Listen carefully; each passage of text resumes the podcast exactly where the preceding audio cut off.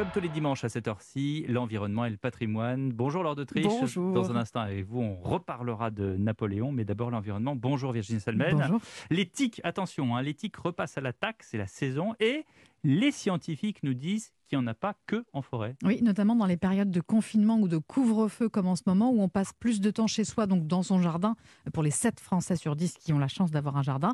Il y a eu plus de piqûres de tiques dans des espaces verts privés l'an dernier qu'en forêt, selon les chercheurs de l'INRAE, qui ont pu localiser assez précisément les piqûres de ces parasites parce qu'ils ont mis au point une application pour signaler et donc pour localiser les tiques, une appli qui s'appelle CITIQ, C-I-T-I-Q-E. Mais ça veut dire que ça marche aussi pour les, la pelouse euh, bien taillée ou, ou seulement pour les herbes hautes? Alors, il y a moins de risques de se faire piquer si la pelouse est coupée à ras, évidemment, Mhm. sauf si vous marchez pieds nus dans l'herbe. Mais les tiques ne se déplacent pas dans la végétation. Elles arrivent via toutes sortes d'animaux, nous explique Muriel Vessier-Tossa.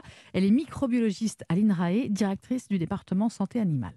Ce qu'il faut savoir, c'est que les tiques, elles n'arrivent pas là euh, par hasard, donc elles sont amenées par euh, des mammifères ou des oiseaux. Ça peut être soit des petits mulots, euh, euh, on peut en trouver sur des hérissons également, sur vos chiens, vos chats, et qui peuvent en transporter. Elles se nourrissent sur des animaux lorsqu'elles sont gorgées de sang, donc elles vont tomber de l'animal et puis grimper sur les brins d'herbe pour être à l'affût euh, d'un hôte qui va passer. Donc ça peut être soit un autre animal et ça peut être l'homme si c'est l'homme. Et il y en a partout en France des tiques, hein, un peu plus d'après les signalements dans les régions de l'Est. Et est-ce que c'est forcément inquiétant une piqûre de tique euh, On pense évidemment à la maladie de, de Lyme. Oui, alors c'est pas dramatique euh, de se faire piquer par une tique. Il faut simplement la retirer au plus vite. Et pour ça, il suffit, même sans matériel, juste avec les doigts, de la dévisser de gauche à droite.